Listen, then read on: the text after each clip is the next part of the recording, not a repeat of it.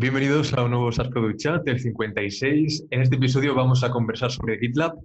Probablemente ya lo conozcáis, pero para el que no, GitLab es una alternativa a GitHub que te permite uh, controlar el flujo completo de desarrollo desde una sola herramienta, desde la planificación del proyecto, el manejo de tu código fuente utilizando Git, hasta la implementación de prácticas de DevOps como integración continua o entrega continua, el monitoreo y la seguridad. Y lo vamos a hacer con un invitado, Mario de la Osa, que actualmente trabaja en GitLab como desarrollador backend y anterior, anteriormente lo hizo en Plex. Esto le ha permitido tener experiencias en Ruby, Elixir, ahora nos contará más, pero también tiene experiencia con Node.js, Go, Perl eh, o Java. Mario, gracias por aceptar la invitación. Muchas gracias por invitarme.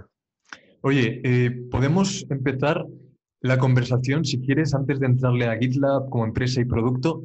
Cuéntanos cuál fue tu primer acercamiento a la programación y cómo ha sido tu trayectoria hasta GitLab.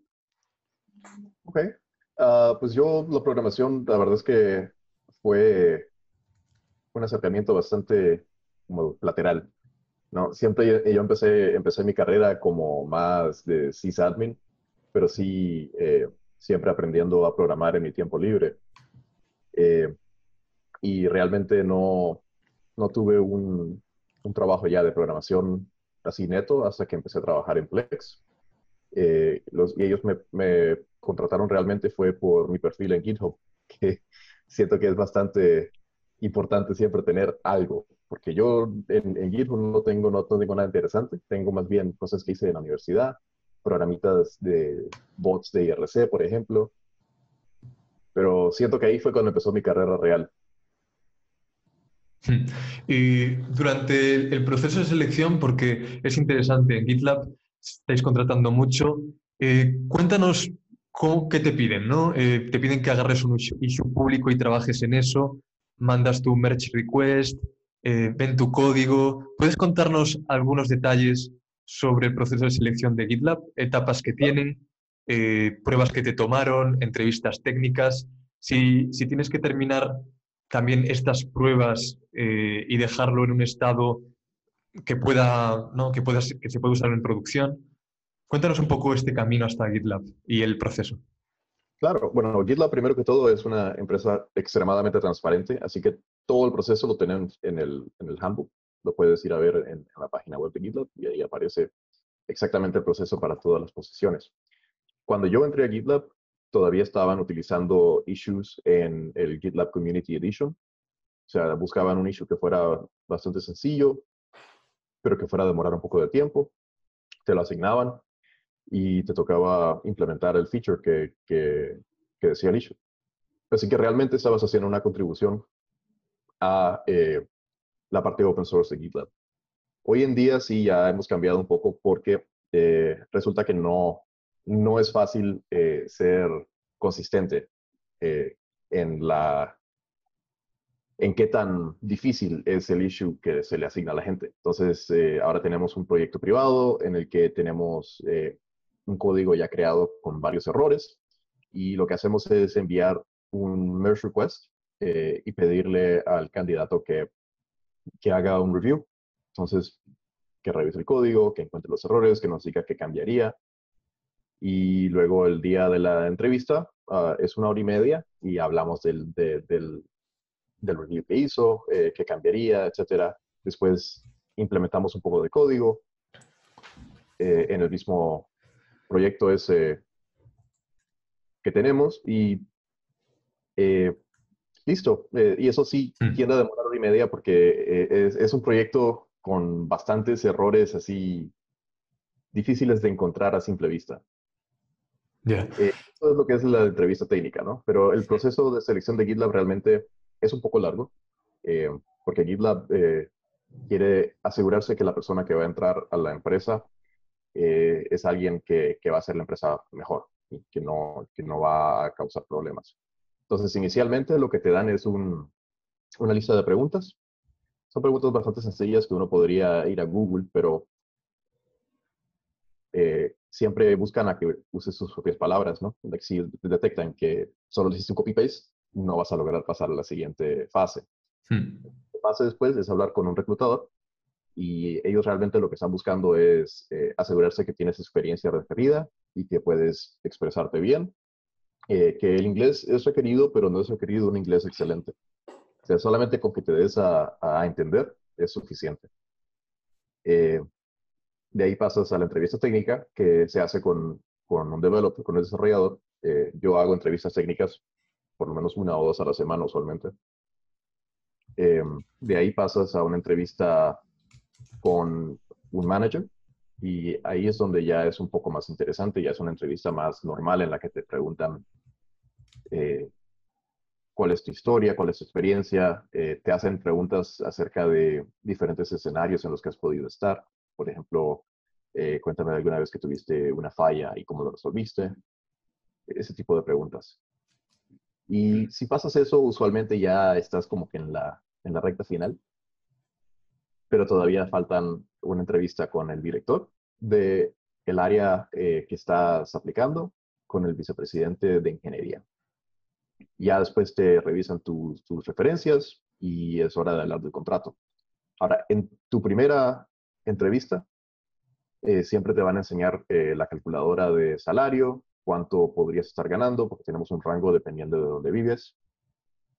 Y esto para evitar pérdida de tiempo, ¿no? Lo, más importante para todo el mundo en un trabajo es cuánto vas a ganar. Así que se habla en la primera entrevista eh, cuál es el rango, incluso es abierto, tú puedes ir a, a, nuestro, a nuestro handbook y ahí tienen la calculadora de, de salarios para todas las posiciones en todos los diferentes países.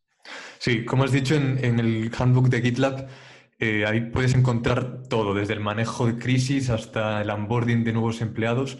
Quería preguntarte por esto justo, porque llevo siguiendo unos meses GitLab eh, Unfiltered. Es un canal donde los diferentes equipos de GitLab hacen públicas sus reuniones que tienen en Zoom. ¿Y cómo ves esto de tu lado? ¿Qué te ha aportado como backend? Eh, ¿Ha sido fácil la adaptación o antes también trabajabas de esta manera? Esa es la adaptación a, la, a lo transparente. Sí, sí, a GitLab como empresa transparente y pública. Bueno, eh, la verdad es que se siente como si estuvieras en un proyecto open source, porque incluso eh, nuestro Enterprise Edition no es open source, pero es eh, de código disponible. O sea, tú puedes ir a ver el código y lo único que te evita utilizarlo es la el licenciamiento de nosotros. Em, y es bien interesante. Al principio me acuerdo de uno de, mis primeros issues, de repente llegó un, un, usuario a decirme que por qué estaba haciéndolo de esa manera, que por qué no mejor esta otra. Y me asustó porque nunca había, en, Plex era todo bien privado, interno, y que llegue alguien y te diga, hey, lo estás haciendo mal, eh, eh, es, es interesante, ¿no? Pero la verdad es que es bien bonito. De que uno, después, después del primer susto, eh, es bien bonito porque hay personas que están usando el, el proyecto que quieren que, que se mejore y entonces tienes ayuda de, de, todas partes. Y la comunidad realmente es eh, súper, súper nice. No, yo no he tenido ningún problema con, con, alguien que llegue solamente a molestar. O sea, la gente que llega, llega porque tienen eh, una necesidad y quieren que el producto sea mejor. ¿Cuántos sois ahora en GitLab? Más de 160, ¿no?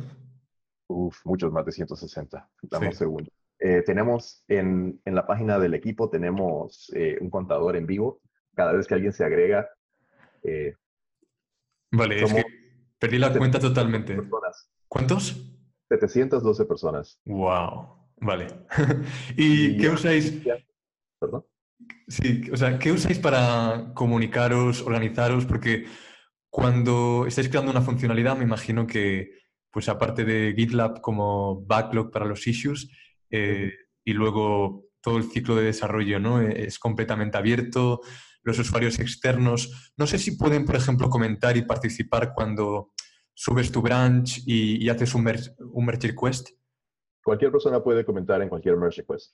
Ok. si buscas mi nombre, puedes ver los merge requests que tengo abiertos, los issues que tengo asignados, eh, dónde he comentado. Es interesante. Y, eh, Es bonito porque puedo eh, compartirle a mis amigos, por ejemplo, eh, si estoy diciéndoles, mira, estoy trabajando en algo, no, no, trabajan en GitLab, pero de todos modos puedo decirles, mira esto, no sé qué estoy haciendo, la estoy cagando, o mira qué bonito lo que hice.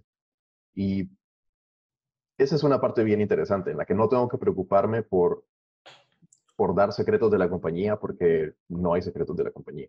Hmm. Pero sí, para comunicarnos eh, es únicamente GitLab y Slack. El correo eh, no se utiliza, solamente cuando estás hablando con, con algún cliente externo. Hmm. Eh, y Slack lo tenemos limitado a 90 días de historia. Y lo tenemos limitado a 90 días de historia para obligar a que utilicemos eh, GitLab como el single source of truth.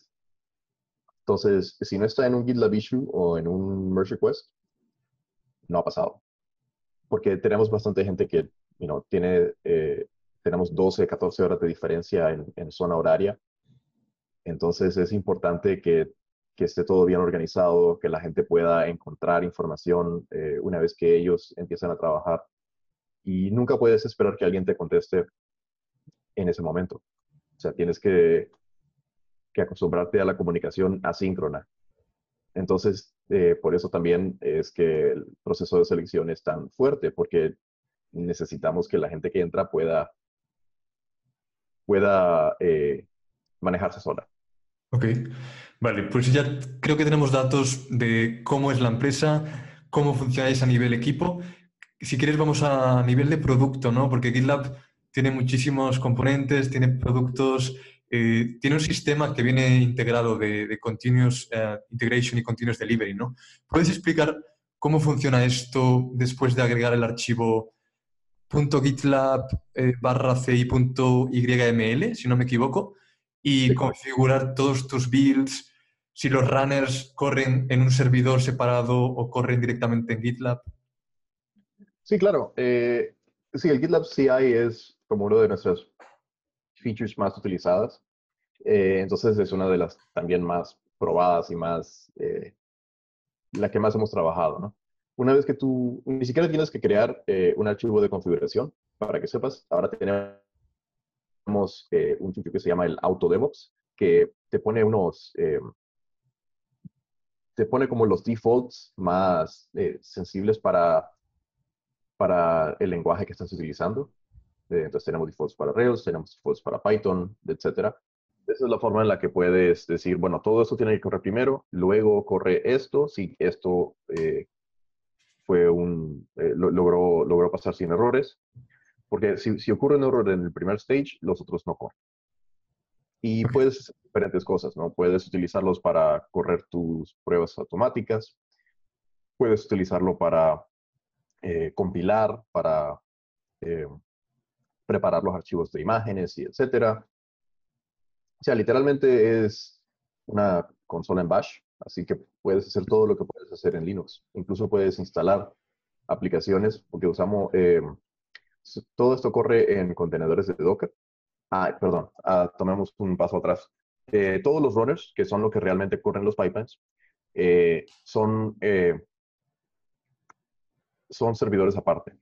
Es más, son servidores que solamente existen por el momento en el que corre tu trabajo. Y esto por seguridad, por supuesto, porque incluso aunque todo lo corremos en Docker, siempre existe la posibilidad de escapar el contenedor. Así que eh, todos nuestros eh, runners eh, solamente existen por un trabajo. Ya una vez que corre, se destruye la máquina y se crea otra máquina para el siguiente trabajo. Em, entonces, estos son nuestros runners, pero si tú quieres poner tu propia máquina, por ejemplo, si necesitas eh, un hardware especial para, para, tu, para tu programa, para compilar o para lo que sea, eh, puedes instalar el runner en, en, esa máquina en la que se va a hacer la compilación o lo que sea que tienes que hacer. Y eh, usas el programa de runners de GitLab, le das el token de tu grupo o de tu proyecto al runner y él se conecta únicamente a tu grupo o tu proyecto. Y entonces tienes disponible utilizar ese runner cuando haces tu pipeline. Em, pero sí, todo, todo es Docker, así que también es bien bonito porque puedes decirle, bueno, usa tal imagen de Docker o usa puedes crear tus propias imágenes de Docker. Puedes decirle que necesitas un Postgres, puedes decirle que necesitas un Redis. O sea, es súper, súper flexible. Eh, solo es seguir la sintaxis del, del archivo de configuración. Ok. Quizá mucha gente aquí en sus empresas o a nivel particular, como gente que hace open source, usa mucho GitHub. Yo he estado buscando diferencias entre GitHub y GitLab a nivel de servicios. Las he encontrado, ¿eh? O sea, yo creo que GitLab con GitHub se puede diferenciar en que tú puedes instalar GitLab en tu propio servidor y administrarlo, ¿no? Esto es una ventaja porque te permite despreocuparte de la seguridad, por ejemplo, y que GitLab tiene una particularidad importante que creo que es open source completamente, ¿no? Tiene la Community Edition y luego tiene GitLab Enterprise que funciona con licencia, me parece. Entonces, tengo la sensación de que GitLab tiene más el foco en empresas medianas grandes y que tienen más requerimientos de seguridad, flujo de trabajo y etcétera. Y GitHub eh, lo asocio más a eh, tema open source y a trabajo más individual. Pero, ¿cómo lo ves tú? ¿Qué diferencias hay? Eh, ¿A quién le puede venir bien usar GitLab? ¿A quién le puede venir mejor usar GitHub? Sí, claro. bueno, actualmente sí, así como dices, ese es más o menos el split en los usuarios. No es el split realmente en, en los proyectos, ¿no? Porque GitLab para una persona individual también tiene bastantes cosas bonitas porque incluso en nuestro eh, tier gratis tienes eh, repositorios privados ilimitados con colaboradores ilimitados, porque estás limitado a cinco colaboradores usualmente en Bitbucket y en GitHub también.